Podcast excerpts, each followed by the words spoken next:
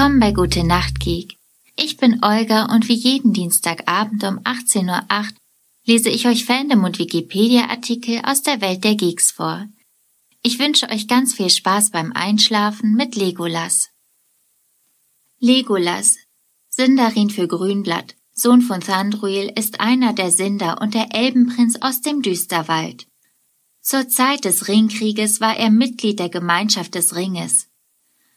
Bereits als Thorin und Co. ihr Abenteuer erlebten, kämpfte er an der Seite der Waldelben im Düsterwald und war an der Gefangennahme der Zwerge beteiligt.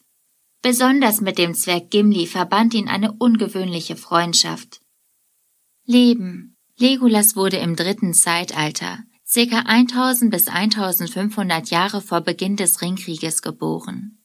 Er ist der Sohn von Thranduil, dem Elbenkönig des nördlichen Waldreiches, sein Großvater war Orofer. Drittes Zeitalter. Legolas machte sich eines Tages auf, um die Botschaft seines Vaters nach Bruchtal zu bringen, dass Legolas entkommen ist und, um als Abgesandter seines Volkes, an Elrons Rat teilzunehmen. Er wurde als einziger Elb zu einem der neun Gefährten und machte sich mit Frodo und den anderen auf den Weg, um den einen Ring zu zerstören. So reiste Legolas mit ihnen über den Karadras und durch Moria, bis sie schließlich nach Lorien kamen. Von Galadriel bekam jeder der Gefährten unter anderem einen Mantel und Lembersbrot. Legolas bekam von Galadriel noch einen Bogen der Galadrim und einen mit Pfeilen gefüllten Köcher. Als Frodo und Sam sich von den anderen trennten und die Gemeinschaft des Ringes zerfiel, zog Legolas mit Aragorn und Gimli weiter nach Rohan. An der Seite seiner verbliebenen Gefährten kämpfte er in der Schlacht um Helms Klamm. Anschließend gingen sie den Pfad der Toten Richtung Minas Tirith und kämpften gemeinsam in der Schlacht auf dem Pelennor gegen Sauron. Viertes Zeitalter Nach dem Ringkrieg und Aragons Krönung als Hochkönig Elessar zogen Legolas und Gimli durch Mittelerde und erkundeten unter anderem den Fangornwald und die glitzernden Grotten. Später gründete er noch mit anderen Waldelben aus dem Grünwald eine Kolonie in Ithilien. Als Aragorn am 1. März 120 des vierten Zeitalters starb, baute Legolas in Ithilien ein graues Schiff und segelte den Anduin hinunter und weiter über das Meer, und mit ihm, so heißt es, ging Gimli der Zwerg. Und als das Schiff davonfuhr, war in Mittelerde das Ende der Gemeinschaft des Ringes gekommen. Hier folgt eine der letzten Eintragungen im Roten Buch. Wir haben gehört, dass Legolas Gimli, Gloins Sohn, mitnahm wegen ihrer großen Freundschaft, die größer war als jede, die es je zwischen Elb und Zwerg gegeben hat. Wenn das stimmt, dann ist es wahrlich seltsam, dass ein Zwerg um einer Liebe willen bereit ist, Mittelerde zu verlassen. Oder dass die Elder ihn aufnehmen, oder die Herren des Westens es erlauben. Aber es heißt, dass Gimli auch deshalb ging, weil er den Wunsch hatte, Galadriels Schönheit wiederzusehen. Und es mag sein, dass sie, die mächtig war unter den Elder, dieses Vorrecht für ihn erlangte. Mehr kann darüber nicht gesagt werden. Der Herr der Ringe Anhänge, Kapitel 3, Druins Volk, Seite 1198. Erscheinung. Er war groß wie ein junger Baum, schlank, außerordentlich kräftig, in der Lage, blitzschnell einen großen Bogen zu spannen und einen Nazgul niederzustrecken. Ausgestattet mit der enormen Lebenskraft elbischer Körper. Er war so abgehärtet und unempfindlich für Wunden, dass er nur mit leichten Schuhen bekleidet über Felsen und durch Schnee ging. Er war der unermüdlichste aller Gefährten. Das Buch der verschollenen Geschichten Teil 2 Waffen Legolas bevorzugte den Distanzkampf mit seinem Langbogen aus dem Waldelbenreich. Nach seinem Treffen mit Galadriel kämpfte er jedoch fortan nur noch mit ihrem Geschenk an ihn, einem silbernen Langbogen mit einer Sehne aus Elbenhaar. Im Nahkampf setzte Legolas seine beiden Dolche ein, mit denen er meisterhaft umgehen konnte, oder ein langes weißes Schwert im Film. Im Buch kämpfte er ebenfalls mit dem Bogen, aber auch mit einem langen weißen Messer. Zur Zeit des Ringkrieges ritt er auf dem Pferd Aroth, welches er von Eomer bekommen hatte. Obwohl Arod als ein störrisches Pferd beschrieben wird, bat Legolas es, auf die elbische Art reiten zu dürfen. Das heißt ohne Zaumzeug und Sattel. Beschreibung nach den beiden Filmtrilogien. Gimli. Ich könnte es dir beschreiben, oder soll ich dir eine Kiste besorgen? Legolas zu Gimli.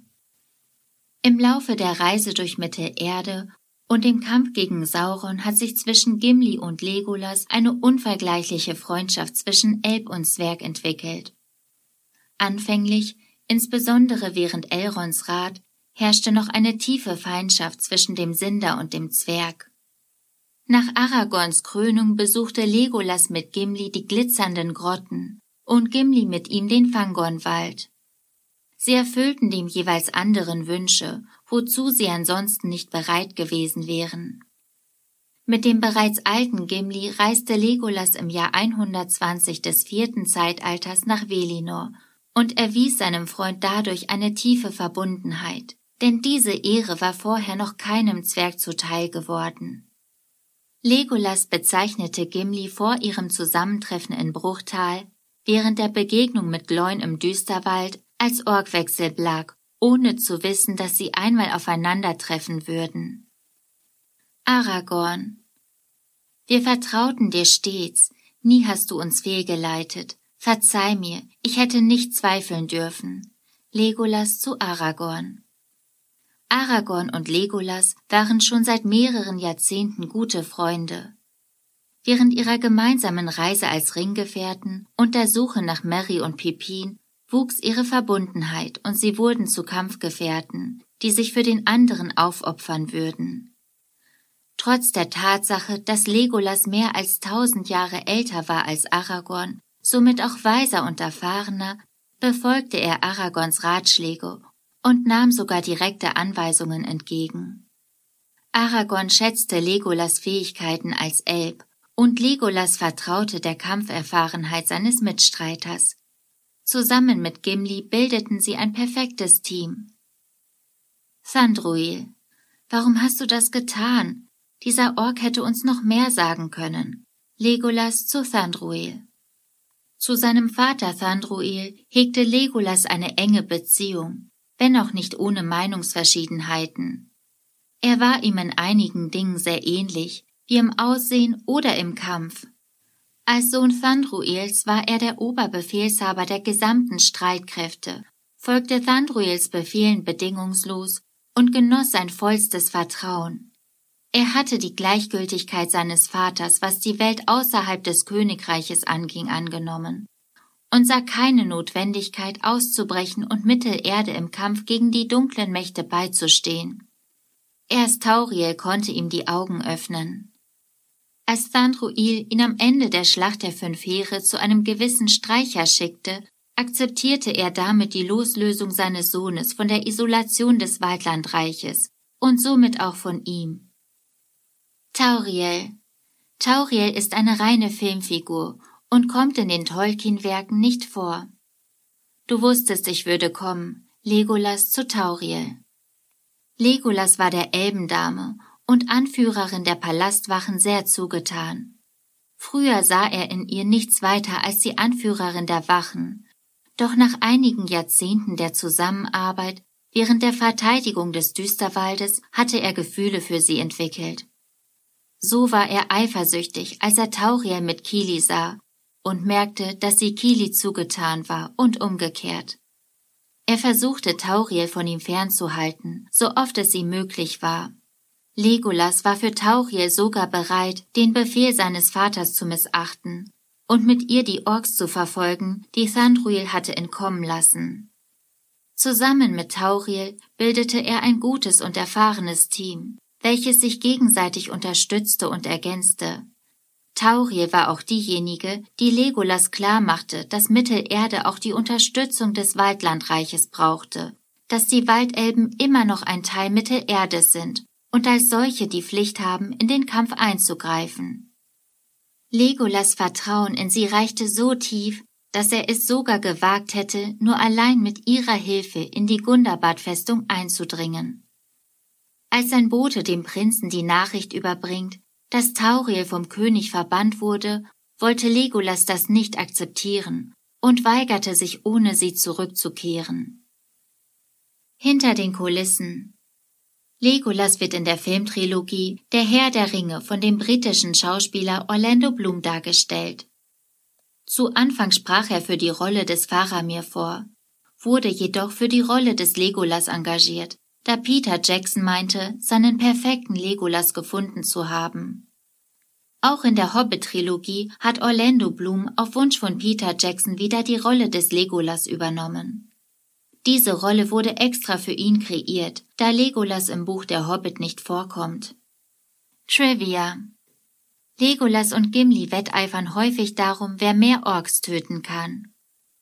Im Buch ist er wütend, als Aragorn sagt, alle Gefährten, nicht nur Gimli, der ein Zwerg ist und die Elbenstadt Lorien nicht sehen darf, sollen sich beim Gang durch Lorien die Augen verbinden. Neben Eladan und Elruir ist Legolas der einzige Elb, der an der Schlacht auf dem Pelennor teilnimmt. Das war's mit Legolas für heute. Ich hoffe, ihr seid schon am Schlafen und am Träumen. Ich freue mich aufs nächste Mal und gute Nacht.